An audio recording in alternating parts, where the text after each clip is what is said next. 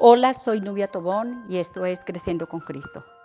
Hemos estado estudiando los atributos del Padre y en las anteriores clases o enseñanzas vimos la omnisciencia, el que todo lo sabe, la omnipresencia, el que está en todas partes y hoy vamos a ver el último atributo que es el Dios Todopoderoso, el Shaddai.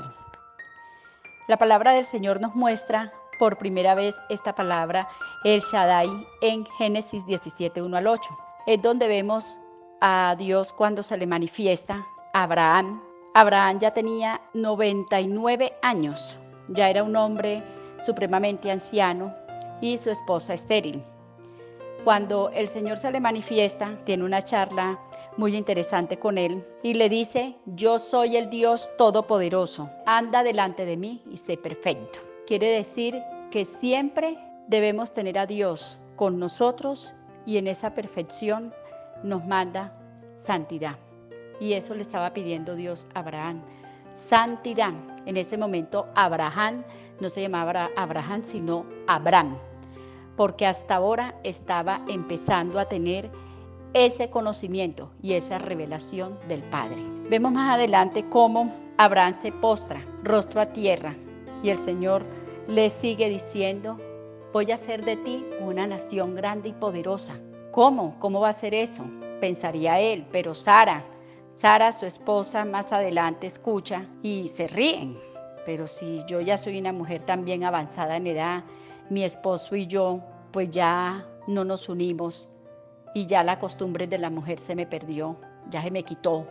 Entonces, para ella en ese momento fue algo como imposible se ríe y el señor que estaba ahí le dice, ¿por qué te ríes? Ella lo niega, pero ella no se da cuenta que está hablando con el Dios Todopoderoso, que se manifestó, los visitó. Y le dice, dentro de un año, cuando yo vuelva, estarás abrazando y acariciando a tu hijo. Entonces vemos que no podemos pensar que en circunstancias Dios no nos puede sacar adelante. Dios no nos puede bendecir cuando Él es el Dios Todopoderoso. Primero vemos que Abraham antes con su padre venía de la idolatría. Era un hombre que venía de otras costumbres antes de que Dios se le revelase. ¿Qué vio Dios en el corazón de Abraham para que lo escogiera? Para decirle, eres padre de muchedumbres y haré de ti una gran nación padres de millones de gente, donde saldrán de tus lomos reyes. Para un hombre de 99 años de edad es imposible. Para Dios no fue nada imposible, porque Él todo lo puede y Él sabe cómo hacer sus cosas, a quién llamar. Entonces vemos que aunque Abraham no era del pueblo de Dios, digámoslo así, porque venía con costumbres paganas, Dios lo escoge Muchas veces pensamos, esta persona es incorrecta, esta persona eh, hace eh, aquello o esto, y no es de, de caminar con Dios. Es imposible que Dios haga algo en él. ¿Por qué piensas que Dios no puede hacer algo en hombres y mujeres que no están en un camino derecho? En la Biblia habla de muchas mujeres y de muchos hombres que hicieron lo correcto pero Dios como ves el corazón, los escogió y con ellos hizo grandes proezas, hizo maravillas. Predicaron el Evangelio, sus vidas fueron transformadas. Y el Shaddai, el que todo lo puede, de esa vasija que estaba un poco deteriorada, un poco sucia, sacó lo mejor, las pulió, los enderezó y vemos cómo Él transforma vidas con su poder. En Génesis 35:11, entonces dijo, yo soy el Shaddai, Dios Todopoderoso. Le dice, sé fructífero y multiplícate. Le está nuevamente diciendo, llegarás a ser una gran nación. Los que creemos en Dios podemos decir, somos de esa descendencia de Abraham, porque por fe, por fe, nosotros somos hijos de Dios. Por fe venimos de esa descendencia, que aunque en la Biblia habla solamente de dos hijos, uno que no era de la promesa y otro que sí es de la promesa, hasta el día de hoy se sigue multiplicando esa generación que viene de Abraham. El nombre Shaddai significa fuerza, poder y omnipotencia. Uno que tiene pecho y en otras palabras, uno que nutre, suple y satisface. Vemos cómo ese pecho, es decir, es el Dios de amor, el Dios que protege, el Dios que derrama bendiciones sobre nuestras vidas, sobre nuestras cabezas. Entonces, tenemos que mirar que nuestras vidas, aunque no son perfectas, ese Chadai, el Dios Todopoderoso, de ahí de lo inmundo, sacará lo mejor para avergonzar a sabios y entendidos. Y la palabra del Señor es muy clara en, cuanto a esto. Dios es un Dios que lo vemos, que le dice a José, el Dios omnipotente me apareció en luz en la tierra de Canaán y me bendijo. Y me dijo, yo te haré crecer y te multiplicaré y te pondré por estirpe de naciones y daré esta tierra a tu descendencia de ti, después de ti por heredad perpetua. Vuelve otra vez, el Señor está diciendo, las generaciones, muchedumbre, todo esto.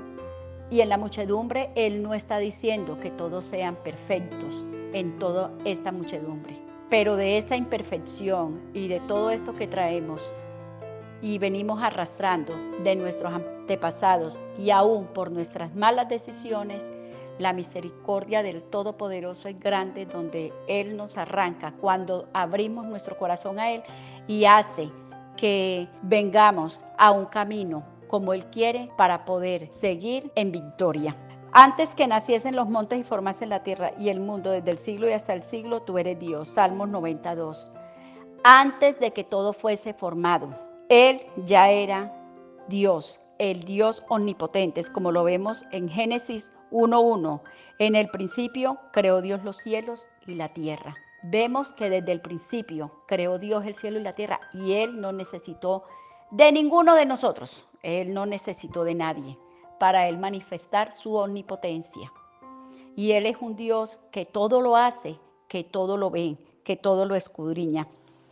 Y dice la palabra del Señor que vuelve en Jod que si nosotros de mañana buscáramos a Dios y rogáramos al Todopoderoso, y fuéramos limpio y recto, otra vez está diciendo como eh, empezamos, nos está pidiendo santidad, nos está pidiendo rectitud. Veremos su mano grande y poderosa en nosotros. Y dice que aunque nuestro principio haya sido pequeño, nuestro postrer estado será grande. La palabra del Señor nos anima y nos revela que hay una gran bendición al buscarlo primero a Él, en la madrugada, en las mañanas. Así Él nos direcciona, nos dice que roguemos a Él. ¿Qué quiere que roguemos? ¿Qué necesidad hay en tu vida o nuestras vidas que Él desea que le entreguemos y así Él pueda empezar a trabajar y direccionar para que todo prospere?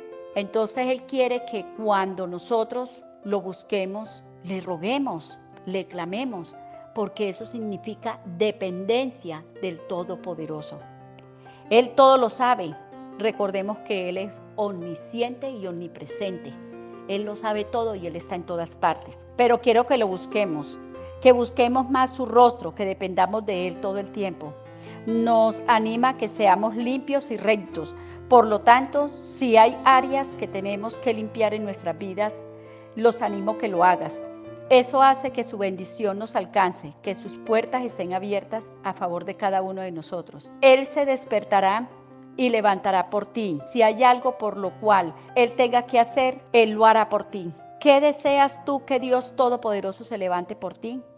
Puede ser un juicio donde te has visto involucrado siendo inocente.